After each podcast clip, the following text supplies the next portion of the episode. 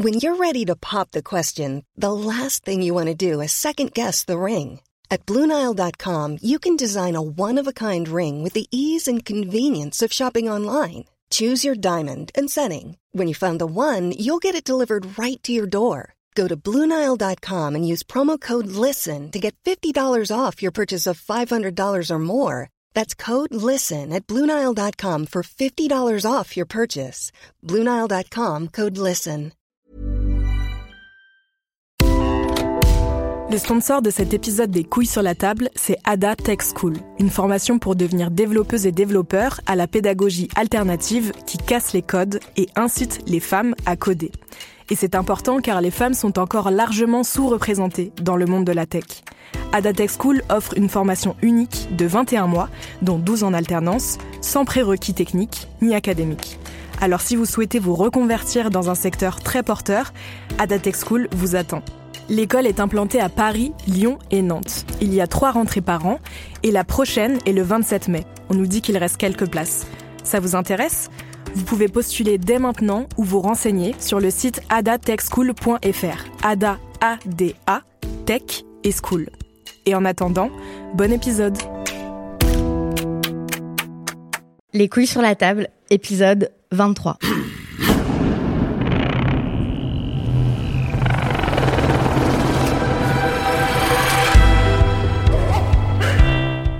Je suis au Binge Audio Summer Festival dans le 11e arrondissement à Paris. Il fait 28 degrés, tout le monde transpire car cette émission est enregistrée en public. Tout le monde est très joyeux, c'est un festival euh, qu'on fait avec tous les copains et les copines de Binge Audio qui font des podcasts puisque Binge Audio produit Les couilles sur la table et plein d'autres programmes super, des documentaires et des émissions qui parlent de sport, de hip-hop, de cuisine, d'actualité et de plein de trucs. Vous pouvez tous les retrouver et les binger, comme on dit, c'est-à-dire tout écouter d'un coup sur toutes vos applications de podcast et sur le site binge.audio. Dans ce tout dernier épisode de la saison des couilles sur la table, vous allez avoir la parole, chères auditrices et chers auditeurs. On va parler de testostérone, de sexualité, d'inné, d'acquis, d'hommes plus ou moins féministes. On va passer un coup de fil, piocher dans des essais, tenter de donner des conseils. Il y a quelques semaines, je vous ai demandé de m'envoyer vos questions par message audio pour qu'on termine l'année avec un épisode un peu différent. J'ai reçu plein plein de messages et c'est toujours un bonheur de vous lire. C'est super parce que souvent ce sont aussi des questions que je me pose. Euh, vous allez voir, il y a que des femmes qui m'ont envoyé des fichiers audio. Euh, il y a des hommes qui m'ont écrit et je vais aussi euh, lire leurs messages. On commence tout de suite avec un gros morceau, c'est le message de Mélissa. Bonjour Victoire et bonjour euh, les couilles sur la table. Euh, merci pour ce podcast, c'est vraiment chouette. Du coup, j'avais une question. Euh, C'était comment je pourrais expliquer à ma mère que il y a des différences hommes-femmes, certes, mais que c'est essentiellement des constructions sociales parce que je crois que c'est ce que je crois, mais à chaque fois son argument c'est de parler des animaux ou des enfants quand ils sont tout petits et euh, de ces espèces d'instincts naturels qui sont censés être euh, différents entre les garçons et les filles. Euh, et c'est souvent un argument qui, revient. donc il y a pas mal de constructions sociales que j'arrive à donner comme exemple simple pour expliquer ça. Mais la notion de l'acquis et de l'inné et dans quelle mesure on est on est quelque chose de neutre, une espèce de matière souple dès notre arrivée sur Terre, euh, ben ça, je sais pas si quelqu'un au monde euh, sait quel est le pourcentage d'inné et d'acquis, et que ce sera probablement une question qui ne sera jamais, enfin, à laquelle on ne pourra jamais répondre. Euh, mais si tu as des éléments de réponse face à cet argument qui revient perpétuellement et qui me, qui me fatigue, pour justifier malheureusement bien trop d'inégalités encore. Voilà, c'était ma question. Merci beaucoup. Ah, cette vieille question de l'inné et de l'acquis. Franchement, Mélissa, je compatis. Moi aussi, j'arrête pas d'avoir cette conversation en boucle avec mes proches, avec des inconnus dans les bars et dans les repas de famille, et avec euh, ma belle-sœur qui trouve que c'est normal si son mari range pas parce que tu comprends, c'est l'évolution. Il a pas exactement le même champ de vision, il voit plus loin parce qu'ils sont habitués à chasser des animaux dans la savane. Je, je comprends. Et vraiment, je sais pas quoi faire de ces arguments euh, biologiques, de ces histoires d'hommes préhistoriques, de singes et de comportements qui seraient ancrés dans nos gènes. Mais euh, ils me paraissent assez peu fondés scientifiquement. Ce qui est sûr, c'est que dans l'idéologie populaire, la masculinité euh, est considérée comme une conséquence naturelle de la biologie masculine. Par exemple, euh, classique, la testostérone. Bah, dans l'imaginaire collectif, la testostérone est responsable des comportements agressifs, risqués ou égoïstes des hommes. Dans les années 90 aux États-Unis, des criminels se sont mis à plaider la rage induite par une bouffée de testostérone pour expliquer leur passage à l'acte. Il y aurait plein d'études scientifiques pour corroborer euh, cette idée.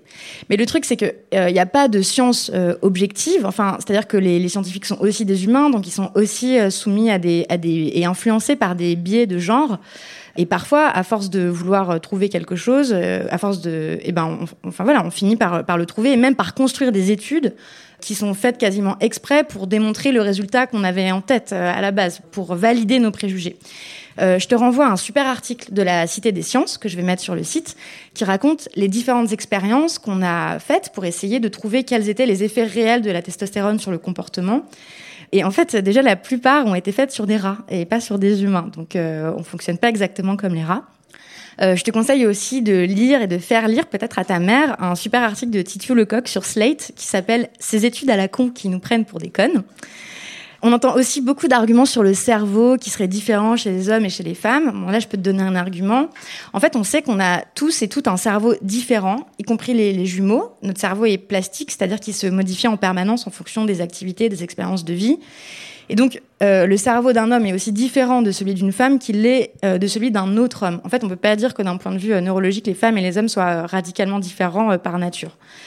Euh, voilà, ça c'est quelques éléments de réponse, mais en fait, euh, je suis désolée, j'ai pas d'argument massu.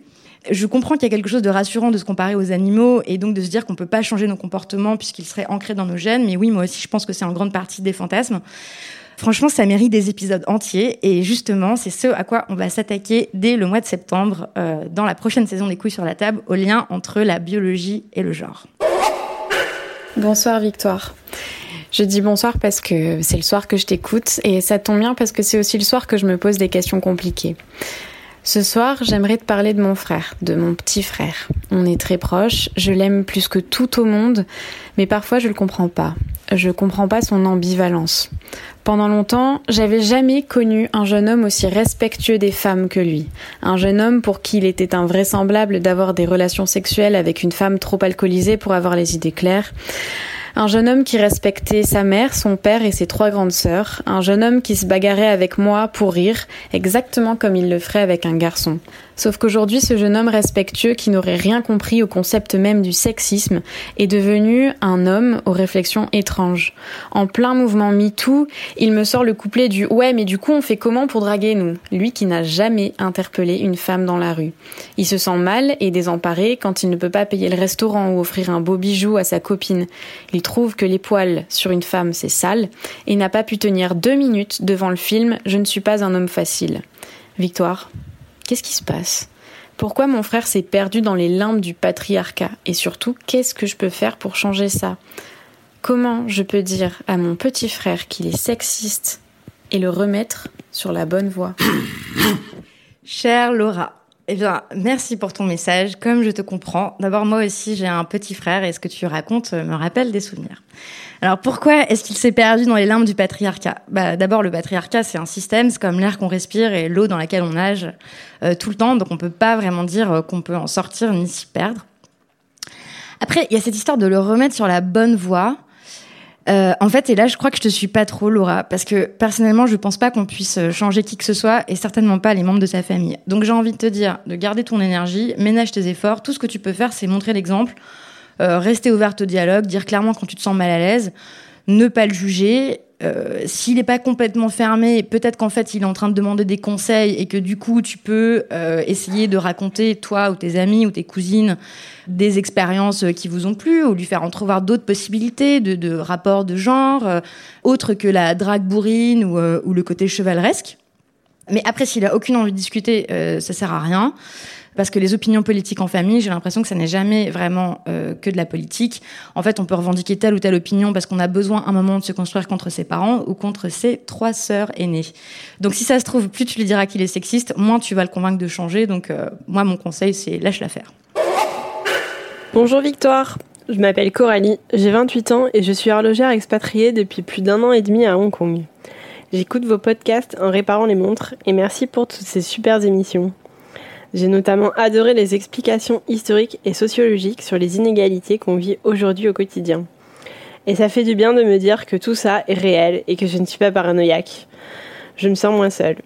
Pour ça, merci à vous et à tous vos intervenants. Je travaille dans un milieu très masculin. Je m'entends bien avec les hommes en général. Je me sens même au fil des années plus à l'aise dans des groupes d'hommes que de femmes. Et je pense aussi être appréciée de mes collègues.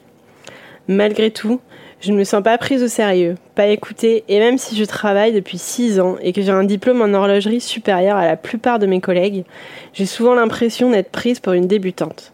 Et pourtant, je travaille bien et sérieusement, et en essayant toujours de prouver mes réelles capacités. Que faire pour que cela change? Se battre est-elle la seule solution? Je voudrais juste être traitée d'égal à égal. Voilà, c'était ma question. Merci encore pour tout. Bisous. Salut Coralie. Bah, c'est trop cool d'imaginer que quelque part, en traversant l'océan, à l'autre bout de la planète, tu écoutes ces podcasts tout en réparant de tout petits mécanismes horlogers. Euh, D'abord, je vais te dire que je te comprends. C'est relou de sentir que tu n'es pas prise au sérieux et c'est hyper fréquent quand on est une jeune femme dans tous les milieux professionnels. Et oui, c'est du pur sexisme. Et évidemment que tu veux être traitée d'égal à égal, c'est normal, c'est ton droit et en plus, euh, c'est le futur. Ensuite, je vais te répondre la même chose qu'à Laura. En fait, on peut pas changer les gens. Tu peux pas changer l'opinion que les autres ont de toi. Tu peux essayer, mais c'est beaucoup d'énergie perdue, à mon avis. Tout ce que tu peux faire, c'est agir sur toi-même, c'est-à-dire sur ton état mental, sur ton attitude, ton estime de toi. C'est-à-dire que euh, tu peux tout faire pour que les opinions de ces hommes qui ne te prennent pas au sérieux ne t'atteignent pas. Tu peux tout faire pour ne pas les laisser remettre en cause ce que toi, tu sais de ton travail, de ta qualité, de tes compétences. Et pour ça, c'est effectivement indispensable d'identifier précisément les comportements, les attitudes, les petites phrases, les situations qui trahissent leur misogynie et leur sexisme. Comme ça, tu sais que ça n'a rien à voir avec ton travail. Euh, ça a à voir avec leur représentation étriquée, leurs vieux préjugés, et quelque part, c'est leur problème.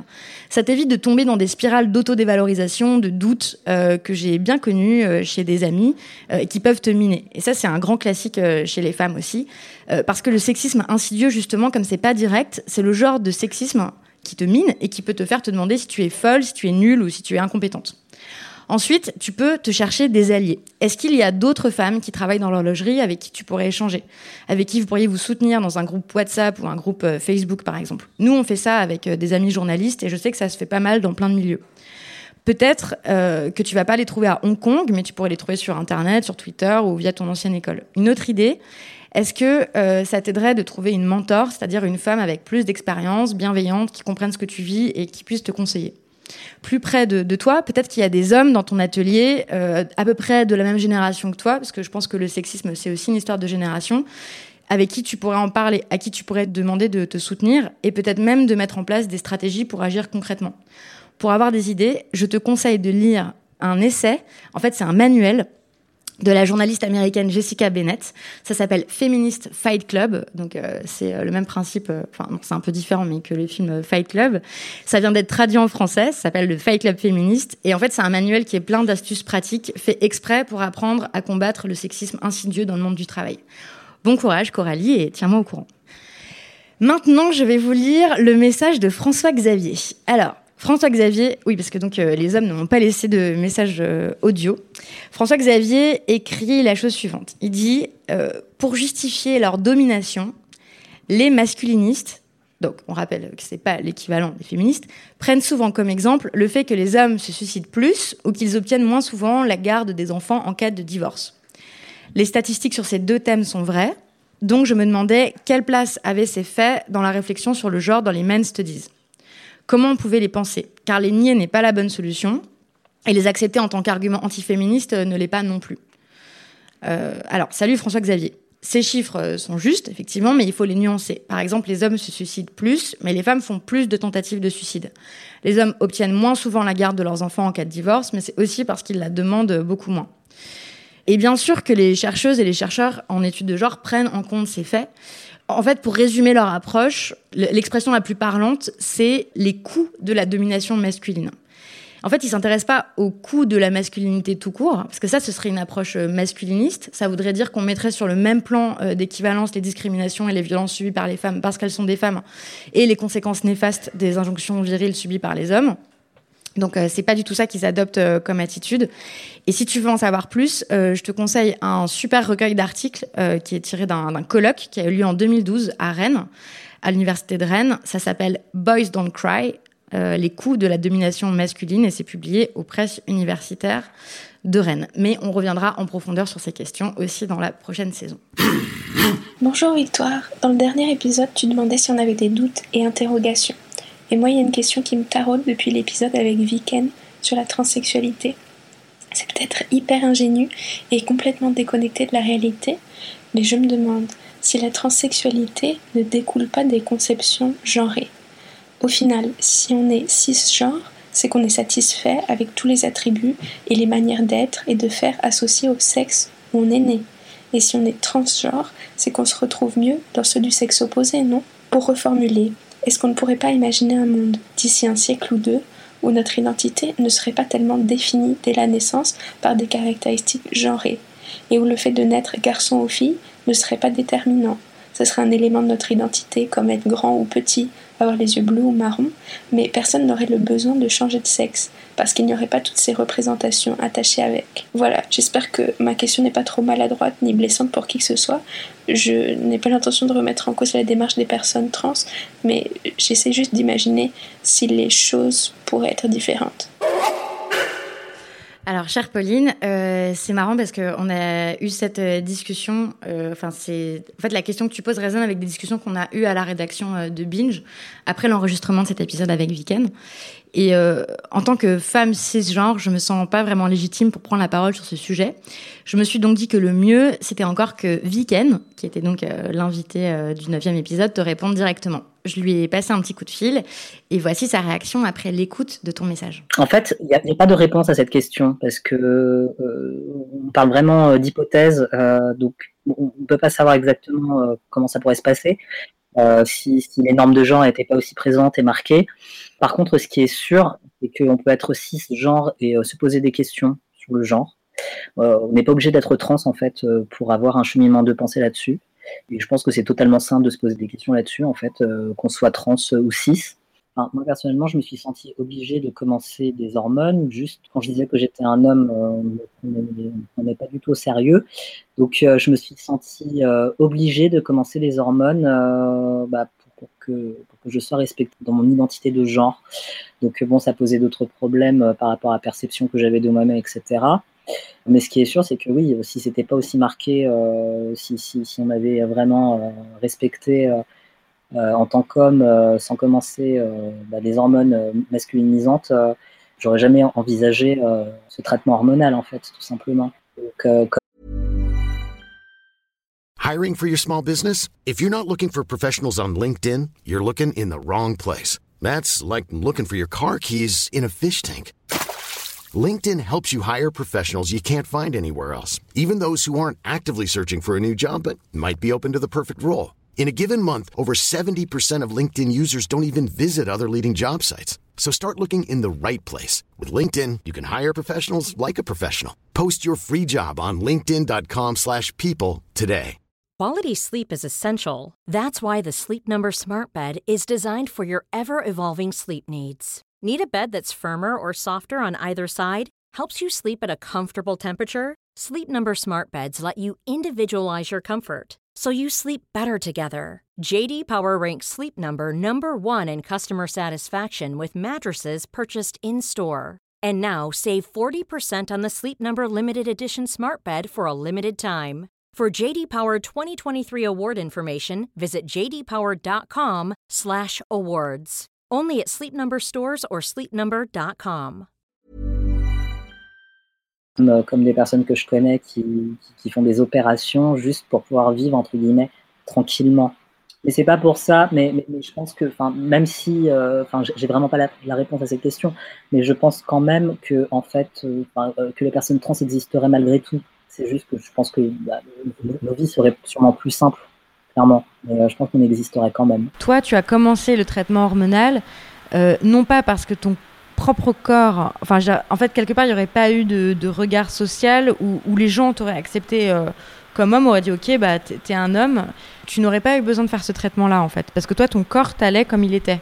Euh, oui, clairement. Enfin, euh, en fait, on, enfin, on, parle souvent de, de, de, ce qu'on appelle, qui est un terme que, que j'aime pas du tout, mais on parle de dysphorie de genre, donc pour parler du fait qu'on ne se sent pas bien par rapport à des parties de, de, son corps, donc enfin ce qu'on appelle, c'est quoi les, les, signes sexuels secondaires, donc qui viennent au moment de l'adolescence, donc que ce soit de la, de la, poitrine de la barbe, tout ça moi personnellement, j'ai jamais eu de problème avec euh, bah, euh, ces signes euh, secondaires. C'est juste tout ce que ça représentait, moi, qui me posait problème.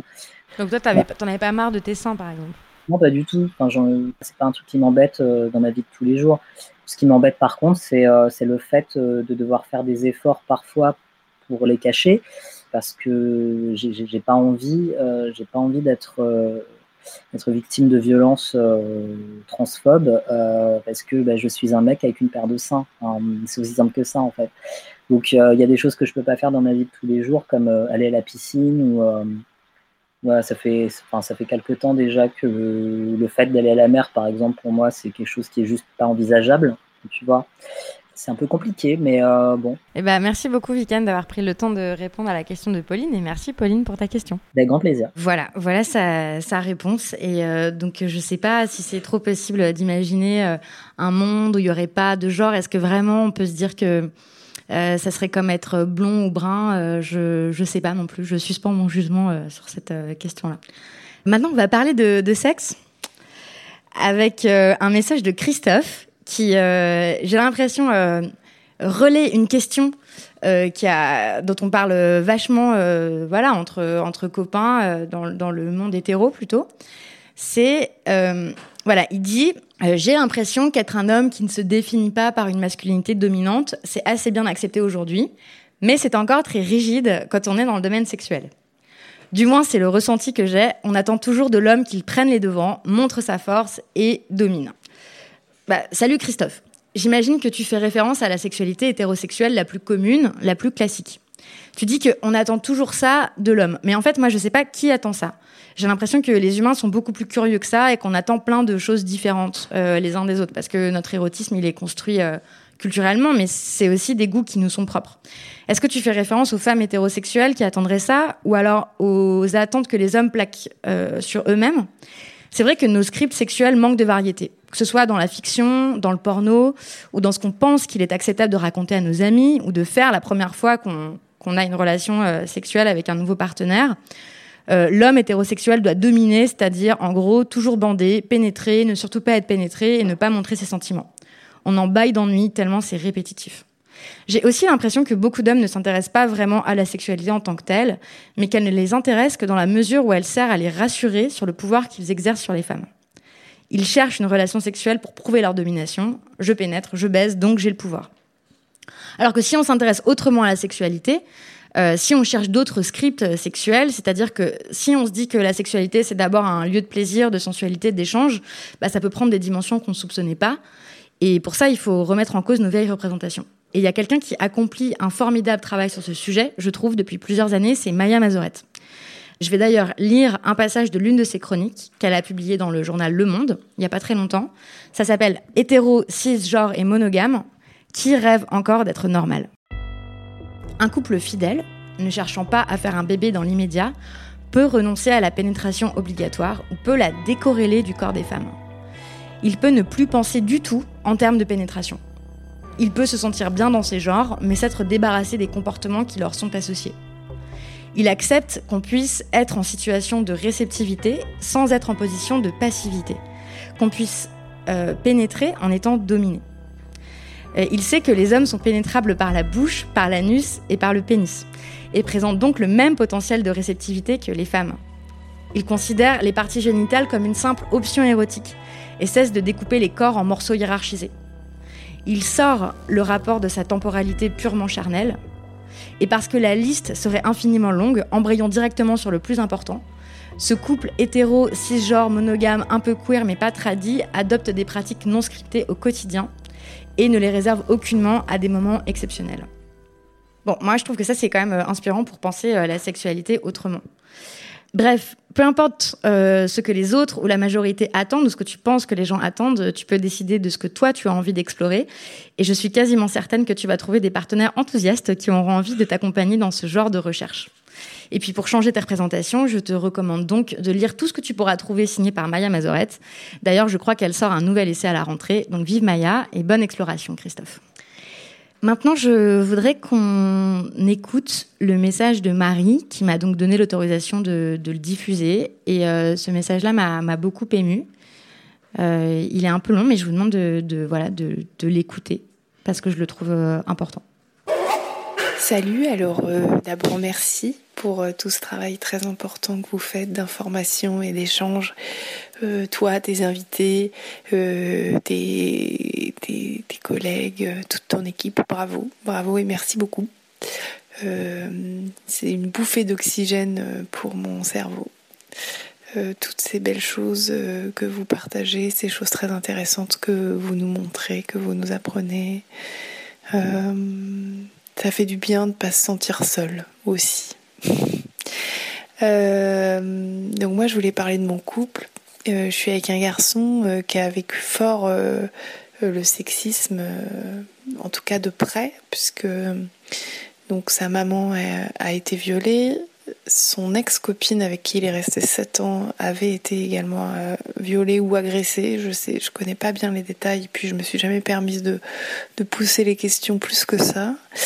Et moi personnellement, donc j'ai également été violée il y a quelques années, vers la fin de mon adolescence. Du coup, euh, alors ce qui m'a fait mal avec MeToo cette année, alors il a, il a fait de son mieux pour euh, m'accompagner. Euh, il m'a accompagné d'ailleurs quand on a, été à MeToo dans la vraie vie, où il y a pas mal de femmes qui ont réussi, et d'hommes également d'ailleurs, qui ont réussi à témoigner en pleine rue dans notre ville. Bon, moi, j'en étais pas capable. J'ai pris la parole pour dire que j'en étais pas capable, mais que j'étais impressionnée et reconnaissante de ce rassemblement. Et puis il était là, du coup, euh, en dernière minute, il s'est décidé pour être avec moi. Donc il est, il se rend compte, euh, il s'est rendu compte à ce moment-là de l'importance de son soutien. Mais par contre, euh, donc moi, du coup, je, je déconstruis beaucoup. Je suis dans ce processus féministe qui est incessant de déconstruction, d'apprendre des choses, dans, dans un but euh, aussi politique, euh, d'espérer qu'il y a des choses qui vont continuer à changer, de se dire que là il y a des portes qui s'ouvrent, qu'il y a des choses à, à faire exploser pour avancer, des choses qui demandent pas forcément d'explosion, mais qui demandent à être travaillées sur la durée. Euh, dans la communication entre pères, dans l'éducation entre pères, l'éducation des enfants. Et, euh, et en fait, il s'avère que avec mon compagnon, c'est impossible de discuter de ça. Euh, il a bloqué en fait. Euh, alors il y a eu toute une période où il a très mal vécu l'après MeToo parce que il, pensait euh, que je le rangeais dans le camp des agresseurs. il s'est senti en fait, bah, il a retourné comme le font beaucoup d'hommes et c'est un peu malheureux, mais il a retourné le truc sur lui en fait. Donc il a, il a vécu ça comme une problématique finalement un peu égoïste à certains moments. Et puis voilà, moi du coup, je dois être dans la pédagogie. Et euh, je dois éviter le sujet. Euh, et d'un autre côté, comme j'ai quand même envie de son soutien, euh, parce que pour moi c'est une une quête, cette déconstruction, c'est une quête qui est vitale pour pour continuer chaque jour à me réapproprier mon identité, mon corps, ma sexualité. Bah, j'ai envie d'un peu de soutien parce que des fois je suis fatiguée, c'est fatigant de de ne pas pouvoir parler de ça, que ces sujets soient invisibilisés en société parce qu'on risque toujours de froisser quelqu'un. Enfin, bah, alors pour moi, ça paraît tellement évident qu'il faut les aborder pour que les choses changent. Et puis voilà, je trouve pas ce soutien-là euh, chez mon copain qui maintenant, ouais, clairement refuse de refuse complètement d'aborder les sujets. Alors j'ai essayé de travailler sur une nouvelle fois bah, l'andragogie, du coup pas la pédagogie, mais l'andragogie. Donc euh, comment euh, aborder certains sujets avec euh, les adultes sans froisser. qu'il faut faire attention de pas froisser les hommes et ça c'est fatigant et c'est fatigant que qu'il le comprenne pas et qu'à un moment il puisse pas se mettre de côté pour donner un petit peu de son soutien. Je lui demande pas d'être militant, de, sortir ses banderoles. Je lui demande pas de d'aller faire du bénévolat dans une asso. Je lui demande pas. Enfin, j'ai juste besoin que quand je lui demande de lire un chapitre d'un livre ou de regarder un épisode d'une série ou d'écouter les couilles sur la table, par exemple, euh, avoir son avis parce que c'est important pour moi d'avoir son avis et de sentir que je suis soutenue euh, dans cette démarche. Bah, j'aimerais juste que qu'ils me disent oui. Ou alors qu'ils me disent non, mais avec des explications, parce que maintenant il n'y a même plus d'explications. C'est, euh, il m'a dit l'autre jour, j'ai fait une overdose du sujet. C'est général, c'est pas que toi, mais j'ai fait une overdose du sujet. Je trouve ça un peu couillu de me dire ça à moi, en fait. Et je voudrais bien savoir, euh, qu'est-ce que t'en penses Alors, euh, moi, donc ça fait trois fois que j'écoute ce message et je suis je suis toujours un peu scotchée. Euh, bon, déjà, merci d'avoir accepté que je diffuse ton message, Marie. Et merci d'avoir eu le courage de, de, livrer et aussi de livrer ton témoignage sur euh, cette euh, violence que tu as subie. En fait, j'ai l'impression que c'est assez fréquent, les couples hétérosexuels où la femme est féministe et l'homme ne veut pas en entendre parler. Euh, et, c'est aussi fréquent euh, d'entendre des filles qui, du coup, on est là, on se dit, on se torture pour trouver les bons mots et pour dire que quand même, faudrait pas avoir l'air relou et qu'il faudrait expliquer et tout ça. Et, euh, bah, ça se comprend, c'est difficile de son côté. En plus, on est vraiment socialisé pour se mettre à la place des, autres et, les comprendre et, et, ne pas vouloir les brusquer, ne pas vouloir avoir l'air relou et tout ça. Mais en fait, l'attitude de ton copain, ça rejoint la question que je pose à tous mes invités, euh, c'est pourquoi c'est tellement insupportable d'entendre parler de sa domination euh, quand on est dominant. Euh, ça a été épidermique pour énormément d'hommes d'entendre parler de MeToo, de balance ton port et tout, c'est horrible. et c'est la même chose avec les blancs et le racisme souvent. Donc j'ai envie de lui demander pourquoi c'est tellement insupportable pour lui d'entendre parler des violences sexuelles. Pourquoi il s'engage pas? Pourquoi il bloque? Bien sûr, on peut comprendre qu'on n'ait pas envie d'entendre parler, on est humain, on n'a pas envie de changer, et c'est clair que dès qu'on commence à analyser le monde par le prisme féministe, tout est chamboulé. Nos représentations, nos manières d'aimer, de se comporter, notre manière de nous voir, enfin notre identité euh, est bouleversée. Euh, ton copain dit qu'il a fait une overdose. Bon, euh, bah ça aussi on l'a entendu, mais moi, je trouve qu'un sujet aussi grave que les inégalités entre les hommes et, et, les femmes et les violences sexuelles, en fait, on devrait, on devrait en parler tout le temps, tout le temps. Euh, le truc grave, c'est qu'on n'en ait pas parlé euh, jusqu'à maintenant, ou très peu. Euh, c'est révélateur de dire qu'on en a fait une overdose. En fait, c'est toujours les sujets liés aux femmes dont on dit qu'on fait une overdose. Imagine qu'on dise la même chose de la politique ou de l'économie. Genre, ah bah non, on va pas encore parler du chômage, on en a parlé le mois dernier. Ah bah non, on va pas parler d'écologie, on en a parlé l'année dernière. Non. Bien sûr qu'on parle tous les jours des rapports de genre et de violences sexuelles et on parle tous les jours normalement d'écologie, de l'économie, de notre alimentation, parce que c'est la matière même dont est faite nos vies. Le truc grave, c'est qu'avant, on n'en parlait jamais. Je, ne sais pas euh, trop quoi te conseiller, Marie. Je, vraiment, euh, je, ne sais pas. Euh, je trouve que c'est évidemment une position difficile que de continuer à aimer et à être en couple avec quelqu'un dont les valeurs sont en contradiction profonde avec les nôtres. Donc, je vous souhaite de, continuer à, parler. J'espère qu'il va continuer à te soutenir euh, un peu, à s'ouvrir et peut-être à changer. Et je pense bien à vous et je vous souhaite euh, bon courage. Voilà. Maintenant, juste en vrac, car euh, le temps presse, Vivian m'a envoyé un article brillant qui s'appelle Pour une nouvelle éducation sentimentale. Je vais mettre le lien sur le site. C'est extrait de la revue bretonne de critique sociale Ars Labour. Simon m'a envoyé une chanson savoureuse venue de 1975 qui s'appelle Les Hommes, qui a été écrite et chantée par Henri Tachant, que je chantonne maintenant sur mon vélo. Je vous la mets aussi sur le site. Et euh, je connaissais pas Henri Tachant, mais c'est un auteur merveilleux, donc écoutez ses chansons. Si vous ne savez pas quoi lire ou quoi regarder cet été, je vous ai posté sur la page Facebook de l'émission un petit post qui récapitule l'ensemble des œuvres euh, qui ont été conseillées par les invités cette année. L'été, c'est aussi, euh, quand on a plus de temps, le moment idéal pour écouter plein de podcasts et en faire écouter à vos amis. Donc, euh, si ils ou elles ne connaissent pas, eh bien, euh, convertissez-les. Moi, j'ai trop hâte d'en écouter en faisant du vélo quelque part au bord de l'eau en Europe. Et oui, je ferai attention, je, je mets un casque.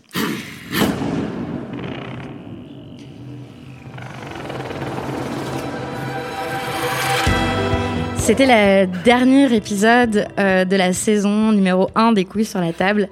Je vais terminer en prenant le temps de remercier chacun des membres de notre incroyable équipe Binge Audio. À la réalisation, le jeune Quentin Bresson.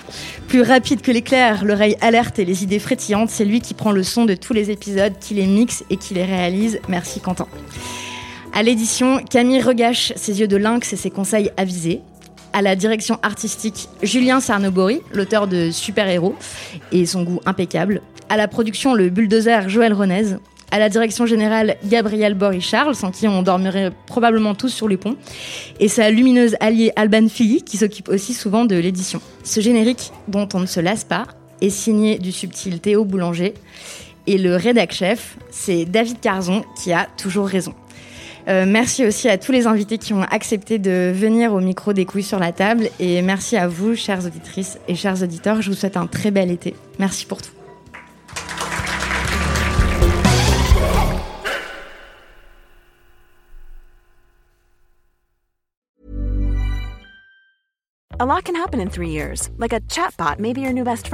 But what won't change? Needing health insurance. United Healthcare Tri Term Medical Plans, underwritten by Golden Rule Insurance Company, offer flexible, budget friendly coverage that lasts nearly three years in some states. Learn more at uh1.com.